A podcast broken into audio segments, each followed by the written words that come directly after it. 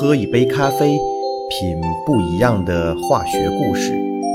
用元素的视角认识世界。欢迎来到元素咖啡。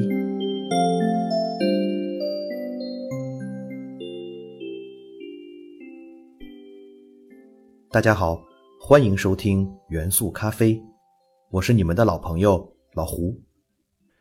老胡最近的研发工作主要聚焦于制作具有高硬度、高亮泽的有机涂层材料，天天脑子里都是“硬”这个字，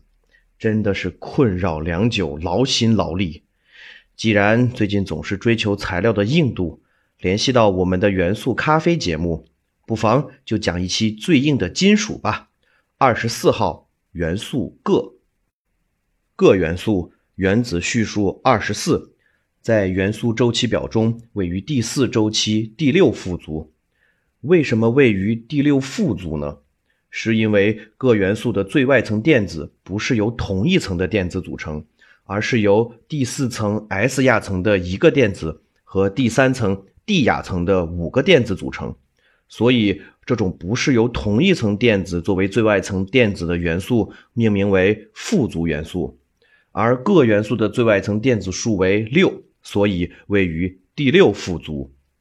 由于铬元素的各类化合物拥有各种鲜艳的颜色，被制成例如铬黑、铬紫、铬红、铬黄、铬蓝、铬绿、铬天青等附着性强的重要染料，所以铬元素的英文名称为 chromium，来自于希腊文“颜色”这个词。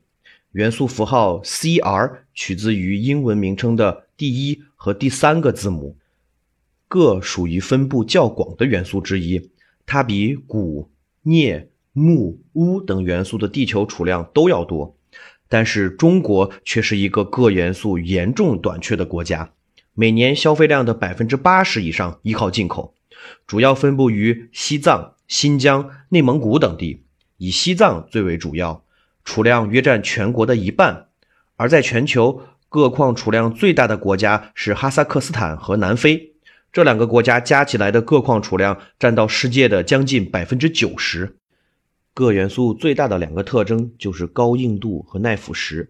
首先，铬是目前世界上最硬的金属，也是在全宇宙中目前为止所探测到的最硬的金属，末世硬度达到九，仅次于地球上最硬的材料金刚石。金刚石的末世硬度为十。那铬为什么是最硬的金属呢？主要是由于铬元素最外层电子由第四层的 s 亚层和第三层的 d 亚层组成，而且两个亚层均为半满状态，所以这五个最外层电子都可以参与构成化学键。同时，第六副族中铬元素又是原子半径最小的，故铬元素在本族内的化学键键能最大，所以铬元素形成的单质铬金属的金属键多而且强。最终使得铬金属成为最硬的金属。铬金属虽然硬，但是它硬而不脆，具有极好的韧性，并且铬元素最大的优点就是可以通过少量的添加，就能够使得其他金属材料获得极佳的硬度和韧性。在钢材中加入少量的铬元素，就能获得广泛应用于航空、造船、枪炮、导弹、火箭。舰艇的高硬、高强、高韧性的合金钢材，例如现在制造装甲车、坦克车所使用的军制钢装甲，就是一种含铬的合金钢材料。而铬的耐腐蚀性的优异性，则主要体现在两个方面：第一，是由于铬金属被氧化后会形成一层牢固而致密的铬氧化物膜，有效抑制内部的金属进一步被氧化。从而显示出极好的抗腐蚀性，所以我们的日常金属用品，例如眼镜框架、自行车把手、防盗门门柄、金属表表带等等这些非常常见的金属小物件，表面看起来银白色亮闪闪，并且亮度可以长久保持不生锈，就是因为这些金属表面都有一层镀铬。说到镀铬这个词，大家可能听得少。大家都习惯说杜洛，为什么这种错误的或者说约定俗成的发音会广泛使用呢？最初是因为铬元素和四十八号镉元素发音太像，为了不发生混淆，就干脆把铬读作铬。镀铬这个读法在工程上广泛使用，所以以后再遇到别人说杜洛，就不要觉得别人没文化，反而要急于显示自己懂得多，而去纠正别人啦。言归正传，镀铬技术实际上在中国古代就已经被使用的淋漓尽致。举世闻名的越王勾践的宝剑。以及在西安秦始皇兵马俑中挖掘出的秦俑宝剑，虽然经历了两千多年的尘封，在出土时都依然寒光四射、锋利无比，丝毫看不出任何的锈迹。在用现代科学方法进行检测分析后，发现这些宝剑的表面都有一层几微米厚的铬合金涂层。这一发现立即震动了世界。因为这种镀铬技术，德国在一九三七年，美国在一九五零年前后才先后发明并使用，而在中国两千多年前的东周春秋时代就已经熟练运用。中国古人的铸造水平之高，真是匪夷所思。只可惜，这些令人赞叹的铸造技术早已失传于中国漫长的历史长河中了。我们都知道，铁很容易生锈成为氧化铁。这个生锈过程并不是铁与氧气接触发生普通的氧化反应，而是在潮湿的环境中，铁与氧气发生的电化学反应。那么，如果在钢材中加入百分之十八以上的铬元素，将会得到所谓的奥氏体不锈钢。这种钢材的电极电势大幅提升，并高于氧气的电极电势。从而抑制了电化学反应的进行，进而抑制钢材生锈。这也就是铬元素提供耐腐蚀特性的第二种模式。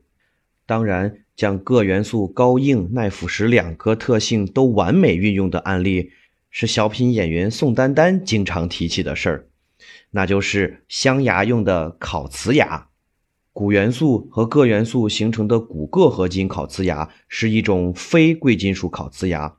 这种材料美观、自然、牢固、耐磨且耐腐蚀，成本低廉又有杰出的生物相容性，已经成为性价比最高的烤瓷牙材料。相信宋丹丹扮演的白云大妈从此再也不必为烤瓷牙的材料选择而烦恼了。如前面所讲。铬元素还有一个非常重要的特征，就是铬元素的各类化合物都具有非常鲜艳的颜色。我们都知道，各类名贵宝石都呈现色彩斑斓的颜色，这些宝石的制色成因，就是这些宝石中无一例外的含有铬化合物。可以说，铬元素最终决定了这些宝石的珍贵程度和最终的价格。例如，被称为“绿色宝石之王”哥伦比亚绿色之火的祖母绿，具有天鹅绒般的翠绿色，使它成为绿色宝石中的老大。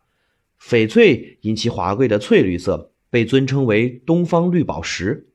以及被誉为人类发现的最美丽宝石的翠流石。巴基斯坦出产的沙弗莱石，坦桑尼亚出产的铬碧玺等等等等，都由于宝石中微量的金属离子被三价铬离子取代，从而形成艳丽的翠绿色。最纯的红宝石，也就是刚玉，则是铬元素取代了微量的晶体状三氧化二铝中的铝元素。随着铬元素浓度的上升，红宝石的颜色会依次变浓。呈现出从浅玫瑰色、橙红色、正红色、鸽血红色到红紫色的变化，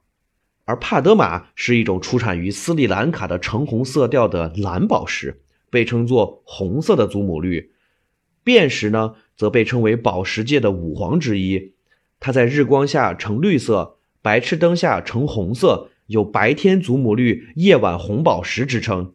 帕德玛和辨识的这种独特的色彩效应，则是微量的铬元素与其他金属元素共同作用的结果。当然，铬元素呈现多种颜色的特性，还有一个大家熟悉的应用，那就是检测司机是否酒后驾车。交警用酸化处理后的含铬硅胶检查司机呼出的气体，由于铬元素可以与乙醇发生氧化还原反应，从而变色。那么，根据硅胶颜色的变化，就可以判断司机是否酒后驾车。当然，现在已经更加普遍使用的是电子的酒精测试仪了。铬元素还是人体必需的微量元素之一，人体缺少铬会导致近视。并且铬元素会促进胰岛素的作用，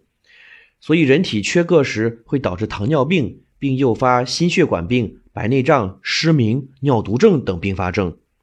但是这里要注意的是，对人体必须的是三价铬元素，而不是具有毒性的六价铬元素。